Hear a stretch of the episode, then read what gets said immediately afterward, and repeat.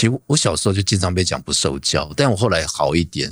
但我觉得那不受教的我，其实一一直都在。都在这个事情，其实从从我左手开始写字这件事情，其实是相关的啊。就是我以前就是想要去冲撞嘛，就我左我左撇子，但是天生的并不是我选的。哦。那我写功课就是很自然，嗯、就不晓得为什么哪一天这个笔就加到左手，你就开始可以很快的写作业。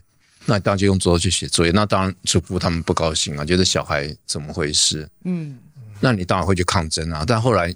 你你学会一件事，你要么就不要在他们面前写功课，你要么在他们面前就用右手写功课。嗯嗯，你只有受教，你才可以做自己想做的事。就好像这里是只能喝酒的图书馆，一个出租成见、探索未知的地方。我有一阵子非常非常的好奇，出版社的每一个编辑或者发行人，他们去挖掘作家，是希望他能够。来我的出版社出这一本书，是你是用什么样的视角？然后你为什么想要出版这一本书？理由是什么呢？为什么呢？某种程度上，你想要出这一本书，代表是你的意识。对，你是透过它去表达你的意识嘛？大概就是这样的概念。那我就很好奇，你的视角是什么？编辑就等于是作家、作者跟读者或者市场。的一个中介的一个角色，他看到这个作家有这样的一个作品，他觉得读者市场需要，可能需要，或者目前还没有这样的一个作品，所以这个就会把它做出来。那或者他觉得作家已经写出来，但读者并没有看到这个作品的重要，他又希望帮他向读者或者市场来。介绍就是编辑的一个角色，编辑是一个中介的一个角色。Okay, 可是你怎么去判定说读者需要，市场需不需要？很可能就是因为市场没有，所以他需要。对，这是一个。但你怎么去判定说这个市场没有，或许也表示读者不需要，所以市场不做？没有错，因为我经常判断错误，我的判断错误 就放在我的仓库里头，因为仓库就越来越大。但是我还是不相信读者不需要，是我觉得他可能还不知道这个作品的重要性，或者对他们会有。对啊，对啊，所以我觉得这个事情是最有趣的，是我们常常都觉得说，我们是在去去符合这个市场的期待。我们在做我们的工作的时候，我们都觉得我们自己在符合市场的期待。但事实上，但殊不知，比如说你刚刚讲，我们我们会发觉这个作者的优点或者好处，那他这个优点怎么判断？那市场需要什么？是我觉得市场需要什么？所以其实一切的一切都是我的意志的展现，没有错。是啊，所以那个书的一个终端的销售数字就告诉你，我们需要或者不需要。但是我现在做书也比比较没有从这个角度来想，我就觉得这个作品是我觉得它重要，它应该值得被介绍的，我就来，我就做了。对，好，那我能不能够这样说？就是其实你的判断比较多来自于。你对于这个社会的观察跟关怀，而不是对于市场的判断。是因为我不想被市场主导嘛？我觉得我不应该让市场来告诉我要做什么书。我觉得啦，我觉得我就回到我觉得最重要的好的，我觉得一个引介者。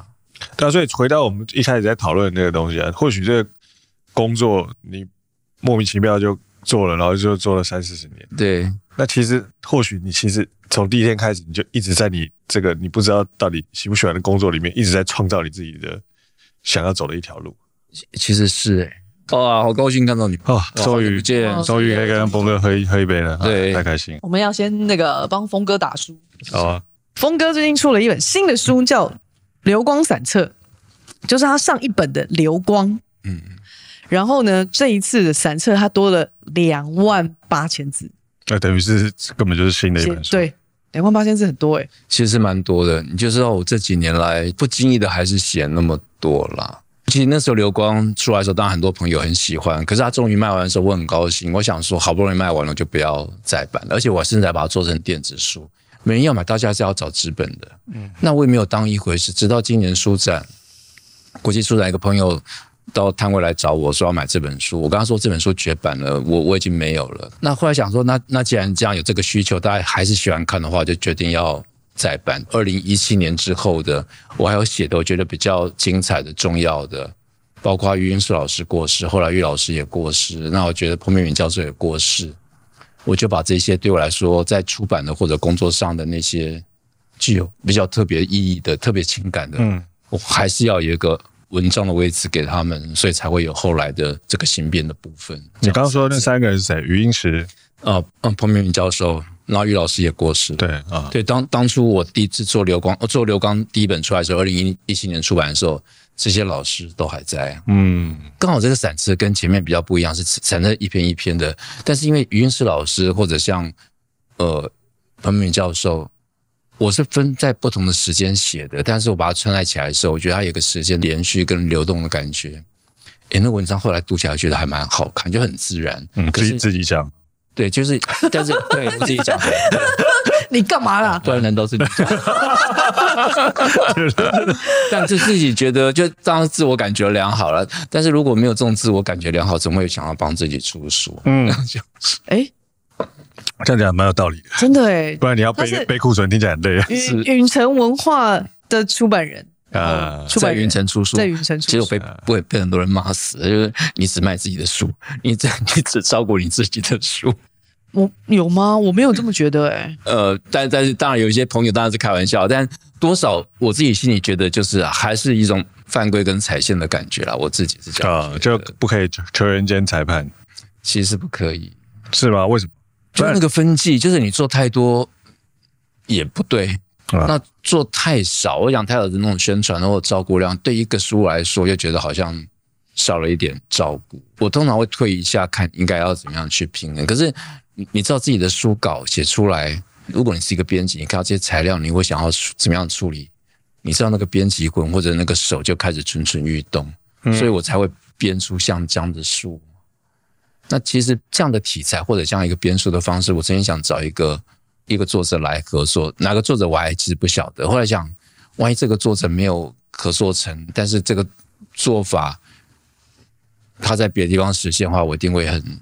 失落，所以我感觉自己拿自己来实验，嗯、应该说这是一个自己实验的一个成品哦。那是什么样的题材，什么样的内容？有些作家脸书的文章也变成书嘛，哈。对。但是我我只是一个出版人，就是我没有特别写自己的一个生活的、生命的比较深刻的撞击的那些情感或者遭遇，我只是写的是跟作者啦、跟书店或者跟你们在在街上相遇、喝酒、咖啡馆这些故事。但这些故事里头，其实有有时候有一些对话，或者一些场景，或者是一个路边飘过的人影。我记下来的时候，我隔一段时间来看的时候，我觉得哇，那其实是我们生活的切片。那我觉得这样的一个作品，或者这样一个面向，在这之前，我觉得在台湾的一个出版品里头，我比较少看到。而且后来也发现，这文字的累积量多的时候，我觉得一个时代的那种人文的，或者书店的那个风景，或者。那个路径好像就就出来了，嗯。而且你现在回过头来再看这本书，如果你真的要照这本书去走，我过去走的那些书店，其实很多书店也已经关了，嗯、你多少还是感伤的啦。我觉得，嗯，就是，但我觉得他至少用文字留下了一个记录，而且我觉得比较珍贵。我自己觉得，就是因为你写的时候并没有想要一个出书，他也不是为了比赛，你就是写，每天写，写给脸书上的朋友看，当他变成。文字要整理成书稿的时候，觉得嗯，情感是很真实的。我那时候写的时候，每天就利用中午吃饭的，吃完饭后的半个小时，四个四十分钟，我就把它写出来，就贴上脸书上去。所以那个其实反正没有太雕琢，但没有雕琢，其实反而就是很容易更呈现自己的本性。我觉得其实不错啊，但而且现在我也少那种冲动或者那种毅力或者那种习惯。去做这样的文字整理，我觉得一个人生的阶段好像过去了。哎，那你这样子在看你过去回顾过往你自己写过的那些文字，嗯、你看见的你自己是一个什么样子的人呢？你觉得？我看到自己其实就是一个漫游者，我觉得我就好像是一个穿针引线的人，就是我觉得我也只是一个街道的，或者酒馆的，或者咖啡馆的一个消费者，或者是一个穿针引线人。然后我觉得有点自己像是一个镜头。或者是一个摄影机，文字的去记录我这样的一个工具去看到的咖啡馆的人啊，咖啡馆馆主的故事，或者酒馆里头，或者你在喝酒的时候，你看到别人的一些人生的侧影，就就好像我有时候会随便翻几页，都忘记说我曾经在这个时刻，在这个地方跟这个朋友吃饭喝酒，那那天发生什么事？但更有趣是那天发生的事是。是别人真实人生的一一段，那发生的人自己并不晓得，他已经在我的书里头文字里留下来那个侧影。但是我看的时候觉得啊，我又想起那一天，想到那种真实的人生的气味。嗯，所以你写的都是你的生活上面的看到的感受，可是比较少去写，呃，怎么说呢？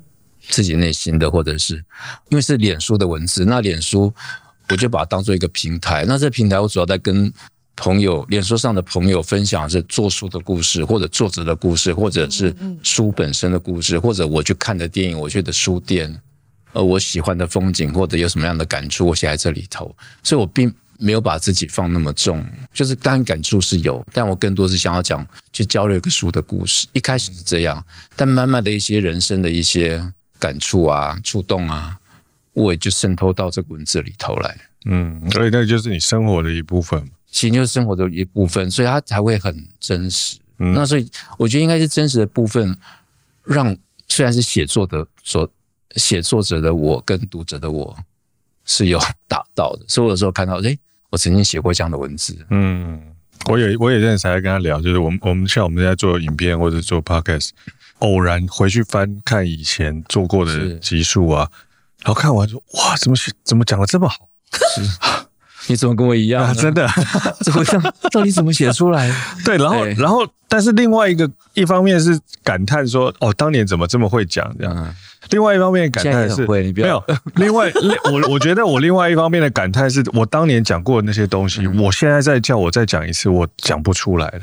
是因为我觉得时间。呃，过了你的那个心境跟你的状态，跟你脑袋里在想的事情是完全不一样。其实那是灵光一现，对，而且那灵光是不可能复制，可是你会有新的一个灵光。是，就你看，这次我来已经是第二次来，但我觉得这次来跟上次来又不一样，又不一样。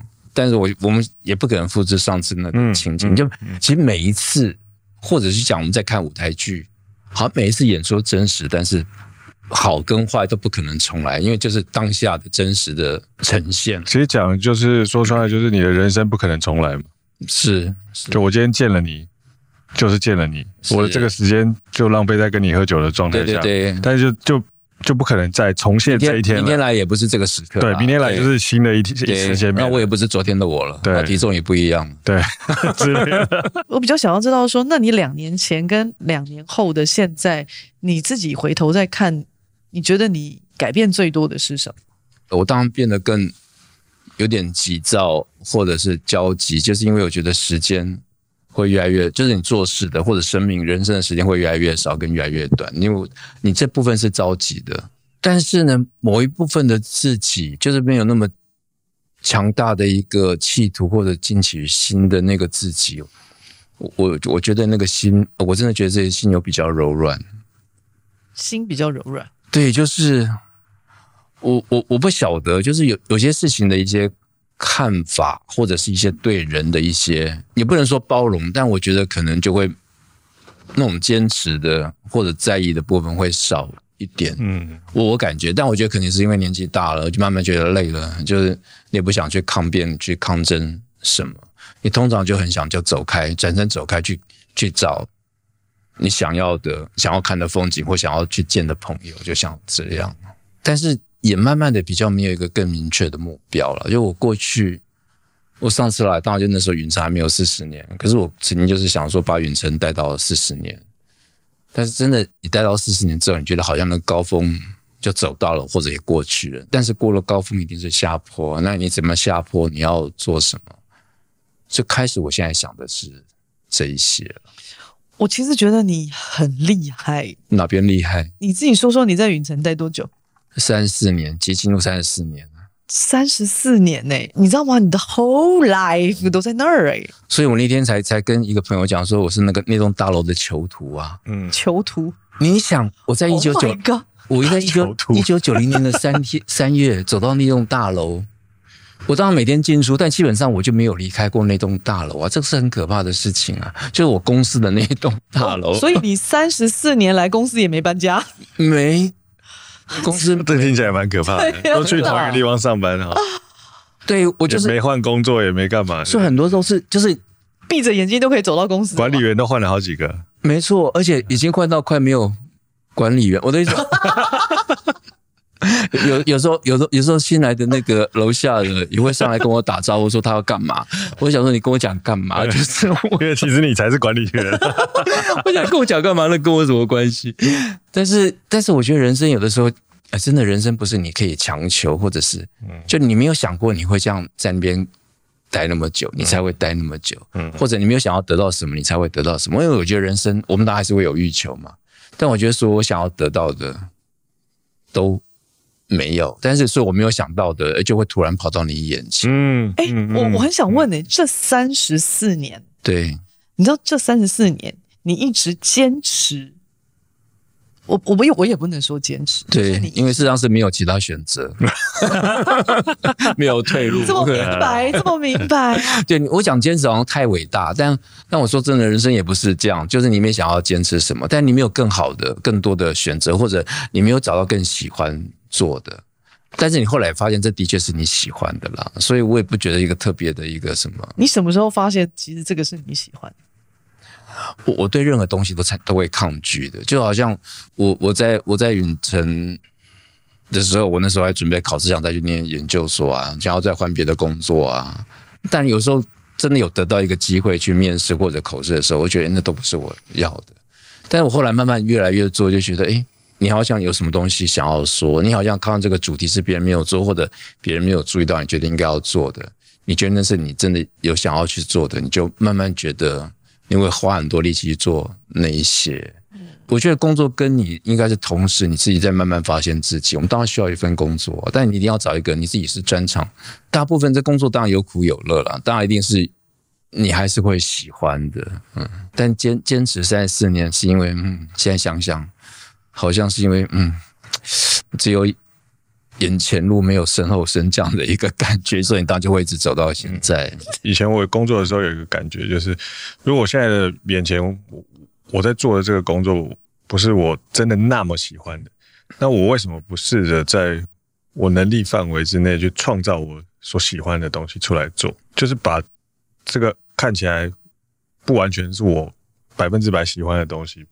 在里面自己去创造一些属于我自己喜欢的，因为你这样才可以走得久。那其实出版也也是，就是不是每本书你都喜欢，或者不是每个作者跟你这在在工作上磁场或者那么 match，但是其他还是有更更 match，你会做得很愉快，那种愉快的能量，嗯，你可以用来作为其他的一个力量的一个消融啊，或者抵消啊，嗯，事实上也是这样，就是光就算是一个你喜欢的工作，也不会是所有的时间你都是。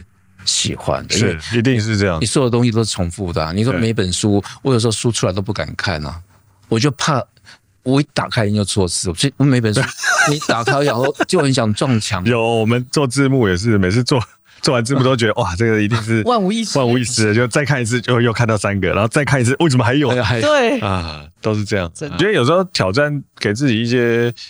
挑战就是因为既有的事情你一定做到，就是算某个程度上算是顺手的嘛。那有些东西你之所以没有去做，当然不见得是你天生就适合做那事情，但你不试，你其实也不知道。那有时候有些机会机会来了之后，就有时候说不定你要试试看。是是是，就是有时候接一个书稿也是，就是 我我没有想过的书稿的时候，就会突然跑过来。你说那像像白熊老师，很多人想帮他编书。可是有一天，他丢给我一个本书，是我根本不想碰的，因为我觉得那个压力很大，我不能承承受那种失败的压力，特别是他那个金额很庞大。我讲的就是《镊子舞台剧全记录》，嗯，就他那么多照片，那么多文章，那白老师那么讲究完美，那么讲究一个完整的一个记录的书，给所有喜欢那个戏剧而且不可能再演的戏剧的这些观众。我就觉得哇，那个压力很大，因为并不是我求来的。可从他跟我讲那天，我开始变得昏天暗地。所以当那本书出来了，刚好在人世十年完成之后，然后觉得我人生的力气或者做书力气，我不晓得为什么，突然就觉得好像也用尽的感觉。嗯，那我觉得我现在在这个状态了，完成了一个大的 project。对，然后我四十年的时候正在完成。你说白白老师这个镊子舞台剧前记录，或者把云峥带到四十年。你本来立一个你觉得不可能达到的一个理想或者目标，忽然达到，但是过后到底还想要做什么，或者还可以做什么。就今年变成我我一直在想的问题，也许需要一个比较长的假期，或者需要一段比较完全放空的旅程。我在想，我觉得，我觉得你或许不会是那一个最勇于尝试全新事物的那个人，但是你可能是最能够感受当下的事物的那个人。是，嗯，你讲的好清楚啊。怎么样？要李 end 的是？你干嘛一局把人家戳破？是吧？不不，我的感忽然的感觉啊，是是是，对啊，是是这个形容词形容的非常的是没有错。就我整天都想要改变，但我我整天可能还是坐在这这个位置上面，那想着还有没有改变的，然后就然后就去喝酒，就去喝酒，然后在街上感叹说这个街景已经就是这样的放空，然后就像 就像，但其实这样不是很棒吗？是我发现我不太懂什么是顺势而为。其实我是有直觉的人，然后我的直觉都会去告诉我说，有点不对。但你还想要，但还想要，对，你想要去试，还是想要去硬干？对。那我就觉得说，我干嘛每次都要这样？我其实早就有有，我有直觉，我有预感，有对。但是你就是你就不是明明明就已经有预感了，有直觉了，可是你其实完全不相信自己。然后我就觉得说，干，这真是自找的。所以那个时候有时候那个硬干最后得来的这些苦痛跟挣扎，有时候真的是自找的，真他妈自找的。我我我可以理解了，其实有有时候你做一本书稿，你你说的你在那个接受的那个过程里头，或者在做的过程里头，你知道一定有些东西是不对的，嗯，可能是作品，可能是人，对，但你已经做了，你就硬做，但是那个结果都不会太好，都不会太好，而且。不止不好，你可能后来跟人对人的信任什么也都会了，会消磨。真的，就就我觉得消磨掉，消磨掉。我我觉得那个那个那个直觉是有时候是，我我我后来觉得那个直觉是很对的啦。你没办法验证，或者是不是什么特别的什么感应，但是就就有一种直觉，人有时候那个第一眼的那个感觉，或者第一次那感觉。就对跟不对，其实那时候就已经知道了。嗯，有时候自己自己通常在遇到一个事情的时候，自己自己第一时间一定有一个初始的判断，就是所谓我们讲的直觉。那那个直觉有时候很下意识的东西，那有时候我们都不太敢相信这件事。是我很多时候都比较相信这个社会的框架告诉你的东西啊，然后你要做研究。你要做风险评估，你要控管很多东西，然后你要想东想这个外外面的人，我说做这件事，外面人会怎么想我啊？怎么看我啊？或者就一切的一切，然后就开始加一堆这个框架下去，嗯，然后到最后这件事情就变得很复杂，然后最后你做了一个决定，它也是妥协下的产物。但其实你一开始其实就有一个感觉，那就那个那个是很准的，是相对是非常准的。而且而且最奇怪的是，你一直觉得这次会不一样错，对。你那个直觉告诉你不对的时候，你这次也不会不一样，那结果还是还是不对，还是不对。对啊，真的，所以我后来就都不去过度的过度的分析这个东西，因为其实感觉很蛮感觉很重要。其实说你这样很感性，但是因为我我做做书啦，接触人跟书的那个感觉久了，真的我觉得还是要相信那个直觉。嗯嗯，有一些人是真的是是，你知道，因为你会有感受。对啊。你会有感，你跟人人人接触交往，讲讲几句话，其实你就会有会有感受，很深刻的感受了。对，所以其实感受说不定可以可以放大一点，说不定可以带你走到更远。更而且那感受跟你的生命累积跟经验也是有关的。哦，有有，你你会有这些感受，或者对人这样的一个判，或者对事情的判断，就跟你的生命你所经历的过去的一些经验在里头有一个参参考值在作用。这让我回想起我们哇，从去年到现在，好多好多的。过程，嗯，过程，过程，很多过程，嗯，很多过程，就是我们一边一边相信自己的直觉，然后一边怀疑自己啊，嗯，怀疑自己，然后去做研究分析，嗯，一直不停的重复，我每天都在相信自己跟怀疑自己当中打转，真的，每天，但人都是会这样的，就是因为你又怕自己太自负，或者在局限过去的那个经验。对，对，那你会一段的自我的辩解、辩问、诘问，嗯、但但那个过程有的时候，因为终究是人，我觉得这个很难避免的。只是说，你会越来越想节省这样的一个力气了。对啊，我觉得你会想要节省这样的力气。但这，但我觉得这是必经的历程。嗯嗯，你知道，其实这几年认识峰哥啊，认识他越深，就会觉得他其实是一个很自我的人，可是。不知道为什么，你就被另外一层非常礼貌的风格就包在一起。应该是说，那是一种被教养所框架的自由的灵魂。哇哇，是哎，其实我小时候就经常被讲不受教，但我后来好一点。但我觉得那不受教的我，其实一一直都在都在哦。然后长长大慢慢受教了。那早上 早上遇到 被社会的磨难，受教，忽然就变受教。我发现这样比较能活下去啊。但但哎，的确那变成一个保护色了。对，你只有受教，你才可以做自己想做的事。就好像这个事情，其实从从我左手开始写字。这件事情其实是相关的，就是我以前就是想要去冲撞嘛，就我左我左撇子，但是天生的并不是我选的哦。那我写功课就是很自然，嗯、就不晓得为什么哪一天这个笔就加到左手，你就开始可以很快的写作业。那你当然就用左手去写作业，那当然祖父他们不高兴啊，觉得小孩怎么回事？嗯，那你当然会去抗争啊。但后来你你学会一件事，你要么就不要在他们面前写功课。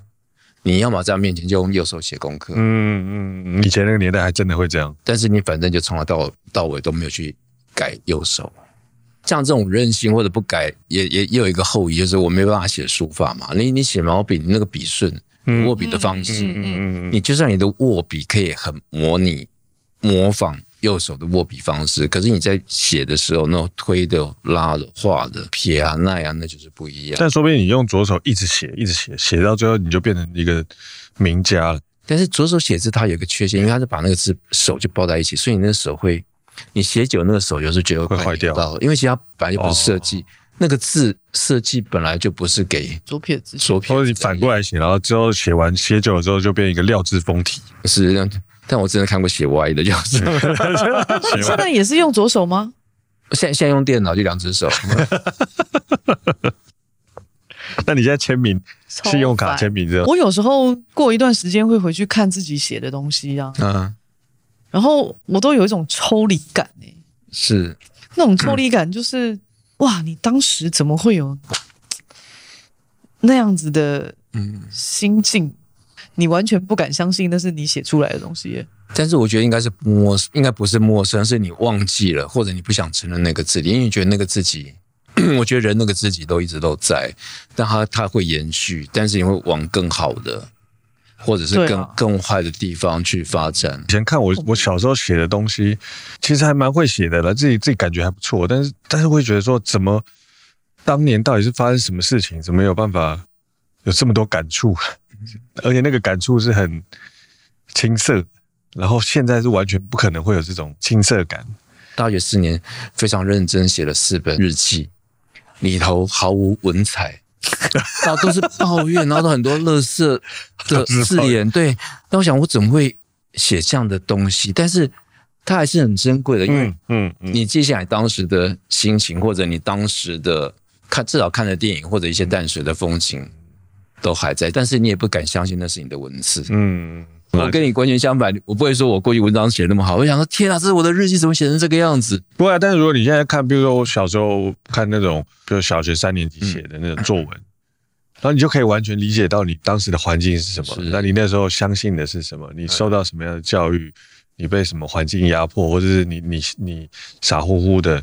所以你会写出这些东西，但我觉得那本身是很有趣的，是因为它反映了那个时代，是是反映了你自己当下的状态，是是。但我觉得日记真的真的好，就是我觉得它就是要诚实啊。如果很多人知道说将来会出版日记，一定那时候就会做一些比较修饰的。他如果是不是为了出版而写的，为自己也写的，你是想要找人对话、跟自己对话的，或者是疏解的，我觉得那个其实都还蛮有价值。看自己的生命到底一路怎么样。走过，像像我像我现在如果看我国中时候写的那些日记啊，我我一定会说，我那时候就是在想办法讨好这个世界，嗯，透过写这个合于社会规范的文字，去让我能够得到比较高的分数。看完我就知道说，哦，我现在那时候是处在那样的状态。你你是有规范被制约，对对，被制约的，因为可能写的太今天太开心会被骂。那时候就是你要努力向上，然后要。勤奋，不可以出去玩。对，所以你们家金总是廖玉辉老师吗？你正好可以看你的，就是以前的时候，但我他从来没有看我写的东西。呃，但是是因为我们以前国中的那个老师很八股啊，是然后他就会改你的那个那个日记嘛，他就是你去写说是打棒球啊很开心，然后不行，这个是这个扣分。然后如果是写我很认真看书，然后这个这个最后的结尾是我们要努力做一个什么对社会有用的人哦，这个就九十分。然后我后来就从被打六十分之后，就这接下来全部都想办法去写九十分。哦，然后你就可以知道说我当时的状态就是想办法要。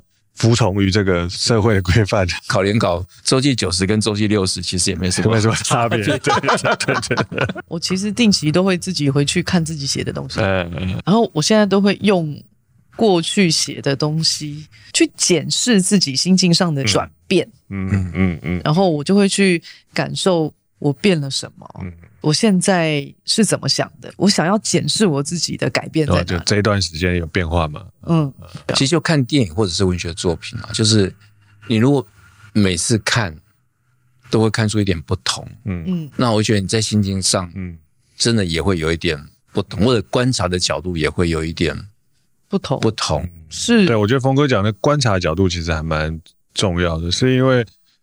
很多时候，你看自己，你以为你自己是一个什么样的人，但其实你很多时候随着时间的迁移，你理解的事情更多，然后你再重新回来看你自己，好像又有看到不同的面相。你说那个，我们看同一个电影，看第二次、第三次。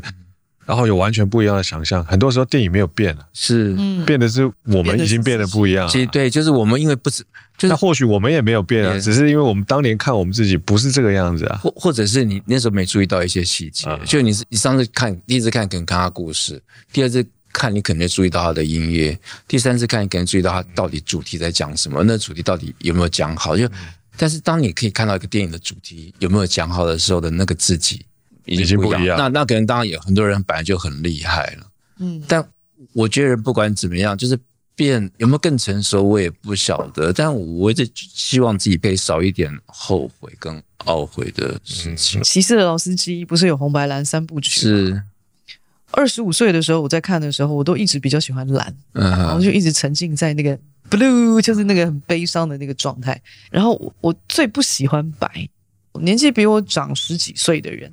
几乎都会很喜欢白，嗯，可是我那个时候我并不理解啊，我完全没有办法理解。我可能对于爱情哦懵懵懂懂，是，然后对于婚姻就觉得，哦，那不是我要 我会进入的。然后在这个爱情里头的那些绝对的爱跟绝对的恨啊，那是什么？有这么分明吗？然后它有灰色地带吗？然后它有这么反反复复吗？巴拉巴拉。你不能理解，你真的完全没办法体会耶。然后我后来就是红白蓝，我就又重新看了一次。我突然明白为什么他们那时候当时告诉我说他们很喜欢白，嗯、因为你可能遇到的事情多了，你的体会就更深一些些。嗯，你知道那个视角就会更不一样，而不是像我们我小时候那么的窄。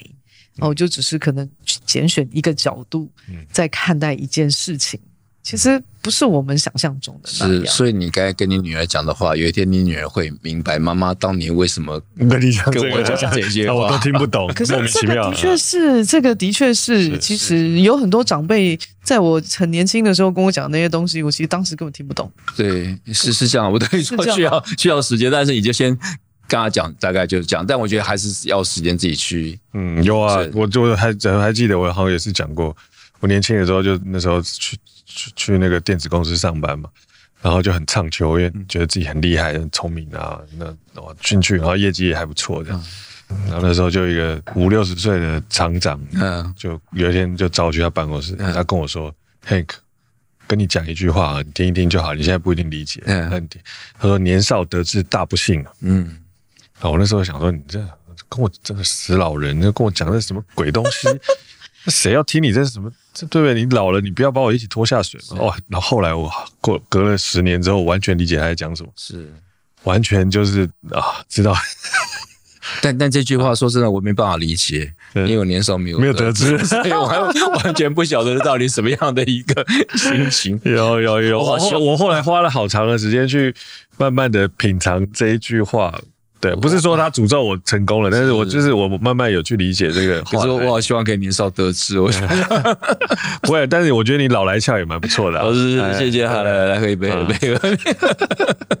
可是你现在这样一一直会很就会想说，哦，我下一步还能够做什么啊？我觉得其实很年轻哎。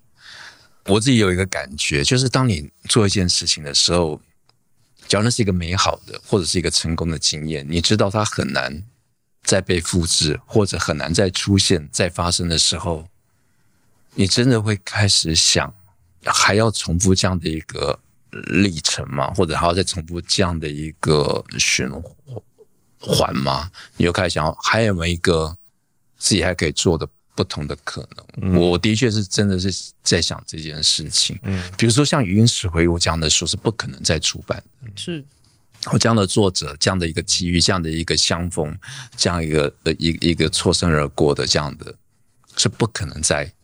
就那个合作的经验太美好，美好到你都不相信他可能会再来，在你的人生里头。所以我就开始想，那我接下来我还要。做什么？嗯，因为但总之还是会希望能够有不一样的高峰，因为其实就是不一样的，就人就会感受过嘛。就是哎，你做这个还有没有其他的？嗯、那如果后来的一个经验都让你觉得很挫败，或者觉得哇，你的生命啊，你的精力一直在被消磨在一些你觉得不是那么重要，但是花很你很多力气的，你就开始想到底这是有没有必要的事？嗯嗯。嗯当你那个资源没有越来没有那么多的时候，我想这资源讲生命本身的时间也是一种资源嘛。嗯嗯，你想作家或者是文本，你想这个如果有超乎你想象或超乎你期待突然出现的时候，当然会那个会给你一个新的动力。如果都还没有或者没有那么强烈的时候，你就开始就会，然后市场或者读者并没有给你相对的一个反馈的时候，那你就会想，哎，那我我们的人生还要这样子下去吗？我有时候。虽然你讲说我坚持那么久，但因为你一直有想做的书了，我一直有想做的书，那后来慢慢的觉得自己的能力或者经验重复到也差不多的时候，你就开始想说还有没有什么转化的可能？我们做这个节目到现在，那当然会得到很多的一些反馈，那无论是好还是不好的，其实我们就是做自己的事，对我们来讲，那可能。我们我们各自的生命一定会有很多的滋味在里头，所以我们借由这些滋味炒出了一盘菜，哦，就是我今天炒出了一盘菜。那我就我们就把这盘菜端出来，然后跟大家分享。那你就会发现说，我们端出来这些东西要跟别人分享，肯定有我的滋味的。但是你得到的那些反馈，你会发现你拿到的是它的苦味。对我来说，我期待的东西是有没有再多一点点其他的味道进来，嗯、而不是尽是苦味。他们都会觉得说：“哦，我的滋味可能都是只有你知道甜的的那一种，呃嗯、所以我才可以讲出这种哦尽是甜的话。呃”其实没有啊，就是一天到晚在分享我们的苦味。其实我觉得我们我们在分享我们的东西，就有一个呃。就你没有办法保证这盘菜是好吃的，但你确保这盘菜是诚实的。嗯，那那那那那我今天突然变成一盘菜，那我是什么样的菜？我都很好奇。就是我们每次在看一本书，然后我们可能就会看到别人写的文字，就会觉得说：“哇塞，他的人生到底经历了什么？他是一个什么样的人？怎么能写出这样子的文字？”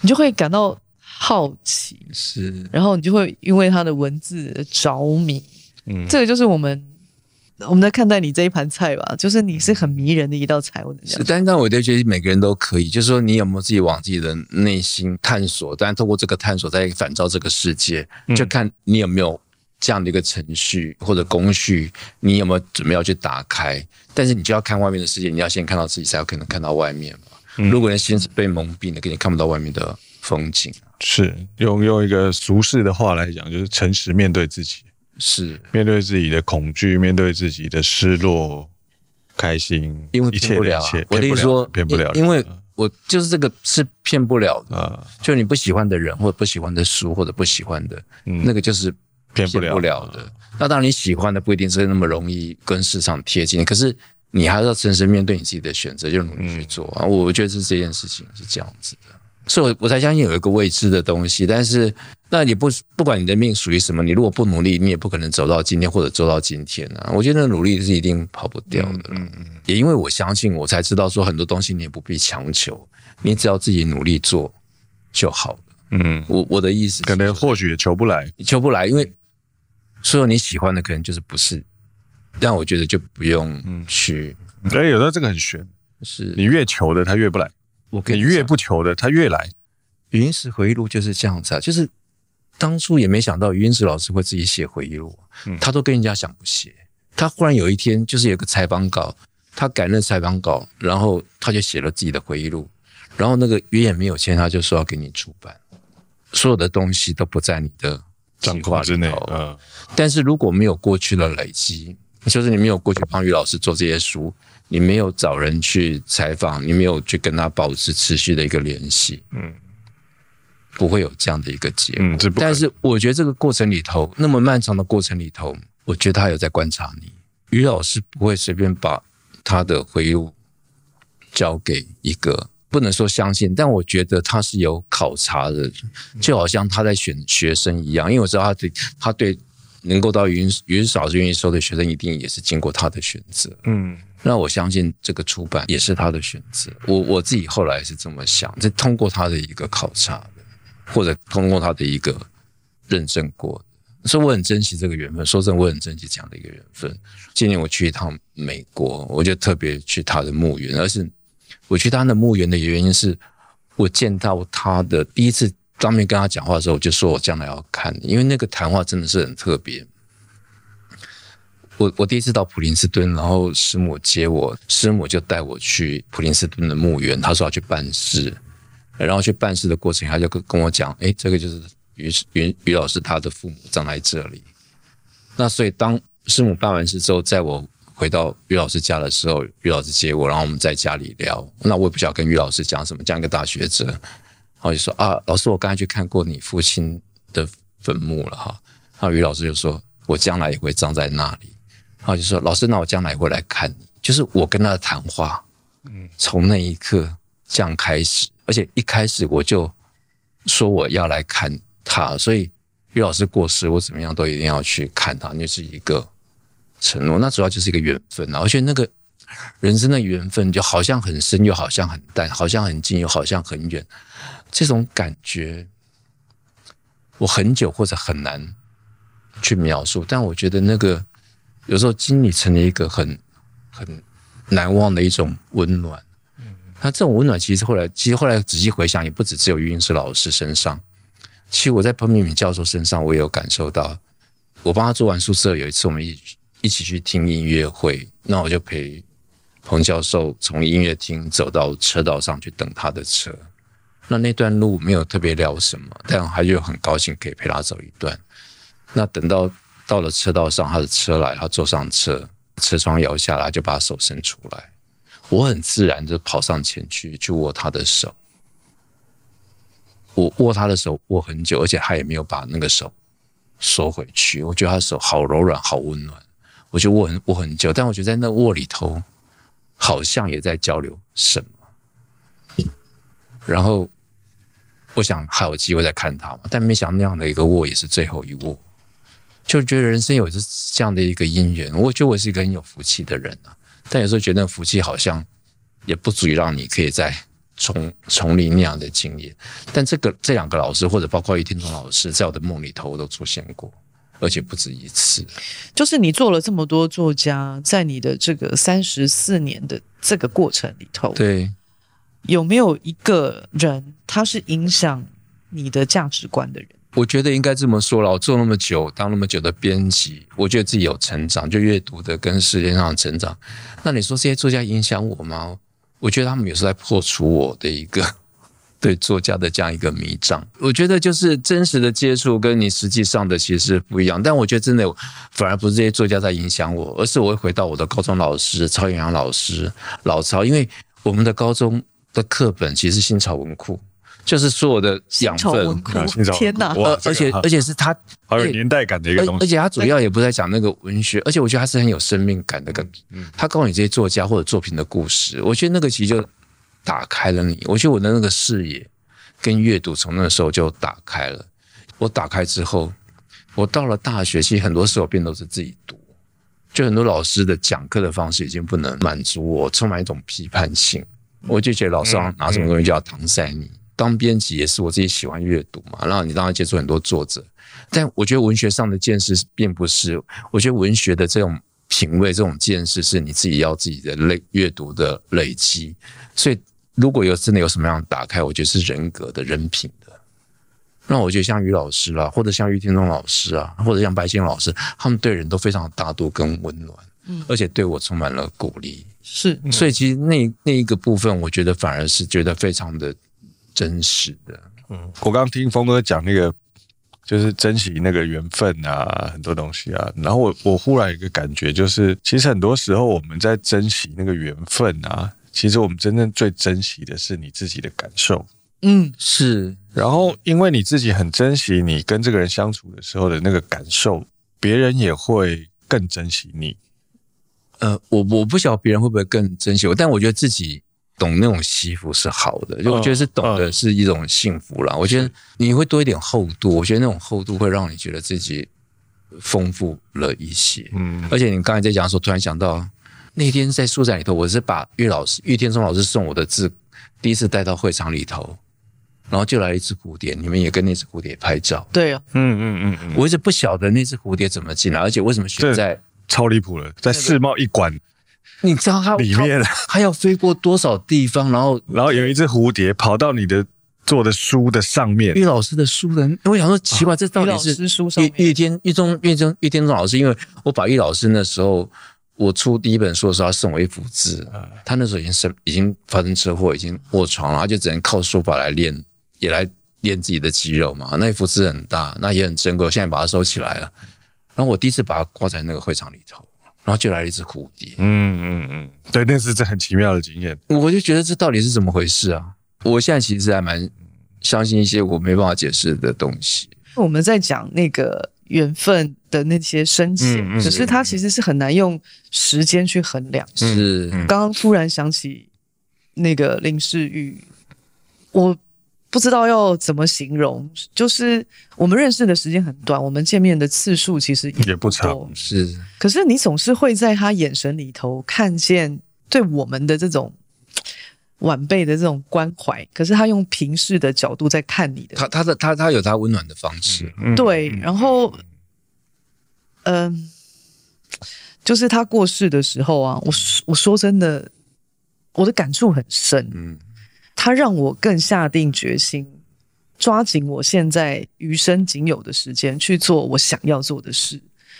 他用那种向死而生的概念在活他的人生的那种方式，嗯嗯、然后同时间又是一个很、哦、很温暖的人，很温暖。这个事情是很很不容易。对，这个缘分好好妙，你没有办法去形容说为什么这个人你认识他时间不长，你跟他见面的次数不多，嗯、然后。但是他却能够影响你那么深，嗯，他比较像是一个精神的导师，嗯，他会让你知道你的生命应该在有价值的、有限的。可是他从不说教，你知道吗？嗯，他从来没有跟我们讲什么，嗯，对，很严肃的事情。对啊，然后他也常他我们每次见面的时候，他都笑笑的，都在开玩笑啊，然后都笑笑的，很如很平常的这样聊天啊，这样也没什么的。他的告别式，我就从头到尾都忍住，也没讲什么。告别式后来要离开的时候，那一个朋友拍我的肩膀，那个朋友很很久没见面了，叫吴建明。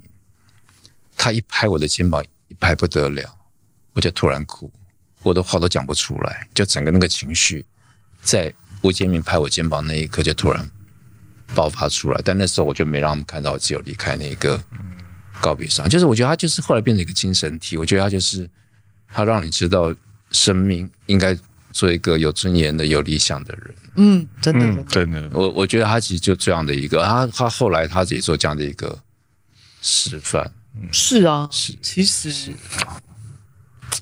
好了，峰哥，你接下来要葬在哪里？你告诉我，我我一定会去看你的。但是我真的这个，我觉得这个问题是可以想，而且不，这个是其实蛮好的。先跟我们讲，我们我们一定会去看你的。但但是，我们这么爱你，嗯，我那我一定要找，一定要找一个让你们很方便。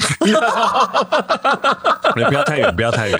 我知道，太远的话，我们可以，我们可以，不然现在网络也很发达，我们大家这么忙，对，大家这么忙，不要不要不要这样害大家。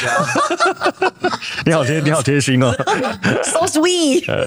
但是我自己有在想这个问题，我就蛮想就树葬就好了。树葬不错啊，树葬不错啊，树葬或者是我，因为我在想，我不晓得怎么可以申请，就是我我我今年。就第一次想要改变，然后就就参加法鼓山的禅修了。嗯，那那我讲真的，我以前有人推荐，我就很排斥，我很讨厌自己是被选择的去。但是那但是后来这一次就是刚好自己也想要改变，就去。那去我在想说，哎，我就听到那个自然的声音，然后感受那土地，就想，哎，如果可以的话，在这地方也不错。哎，那我们会在同一个地方？是要跟你在同一个地方。干嘛这样？干嘛这样？我也决定我要在那儿啊！你干嘛这样？你们很吵哎！你干嘛这样？你怕他等下又忽然就问你问题就对了。我皈依法鼓山的，干干嘛？干嘛这样子？你还是我师弟哎！在那边是是 没有，但是但是就是就是，如果我我我觉得我会选择那样，或者选择不要有一个，就不要再占占这个土地上的一个。我是讲真的，就死后不要再占有一席之地。对对，生生前可以占有一席之地，死后不见得要。你想，你你参加所有这些台派的前辈的一个告别式，那最最让你感到的就是那首歌叫《化为前锋》，就化为风就好了。如果可以的话，化为那你已经是风了，我已经疯了，已经是风。是，我每次听到那个歌，觉得好感动，觉得就是我觉得你要怎么样有一个台湾的心或者爱人的心，你一听那首歌你就知道说。有一个更大的一个爱跟一个更高的理想，我觉得那就是一个台湾人需要的。我觉得啦，不晓得为什么讲到这个，但我就突然觉得，以化为前锋这种感觉是不错。嗯，我觉得有时候那个那个是很很有智慧的一个做法，就是当你想要传递给别人东西更多的时候，你更要很温柔的、轻轻的，感觉好像不存在的，是用一个很。双手张开的，是很包容的一个状态，然后就完全穿心了啊！对对，就他他不是一个把你这样哇勒得很紧的那个一个一个感觉。那个其实人都会有个下意识会会想要抗抗就会抵抗啊。那我觉得真的，反正就是每个人照自己的一个方式去了。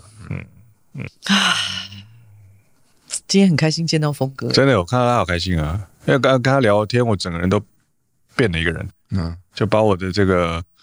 另外一个，我这个这个温柔的、感性的那一面都都弄出来。其实，尤其是在这几个月，我们这么忙，然后见到峰哥在那边，忽然间完全没有工作的感觉，对对对对，就就很像聊天。但是我我觉得人那个磁场跟也让你有时候我有一些参加一些场合，就你会会紧张的，你会有特别要去。讲什么的？这个书我真的觉得说很特别，就因为不可能再有。然后我觉得它就记录一个时代了，一种人文的风景。记录一个时代，而且是人你有交往的，或者是不止跟你没有关系的这些书店啊，这些店家，我觉得很多他也在那边留下了一个记录，我觉得还蛮好。嗯，那个就很像那个，它不会是一个正史，是，就是它不会是《三国志》，是。但是我们最爱看的其实是《三国演义》，是，对不对？就是那种比如文人。私底下怎么交往的这些，其实我我大学的时候很喜欢读一本书，那老师没有教的，自己找来看的，叫那个《世说新语》。呃呃呃，其实就是你看，我很喜欢去记那个人的对话，因为有时候那种对话是很隽永的，而且你有时候可以去想那个对话到底什么意思，而且你不同的时候看，你会看到不同的意思。没错没错，我如果不是写书，我根本就忘记了我们第一句英文学的叫 “This is a book”，然后我跟这个 “This is a book” 这句话纠缠到。现在每天 每个月都在做 This is a book。Oh my god！峰哥这句话好有感觉哦。我跟你讲，我如果没有做书，或者没有有一天突然想说，天哪，这是我学的第一句完整的英文的句子，然后我跟这个纠缠这么久。This is a book。This is a book。哦，结果你的 whole life 都是 a book，a book，books，book。book 真的哎，每一个每哇，你 whole life 每一个时间点都在 This is a book。没有，我本来是没有想到，但是我觉得呃，你好像每天在讲干话，讲个废话，而且这么简单的句子，这么简单的句子帮你捆绑一生，你不觉得吗？这是一个幸福的捆绑吗？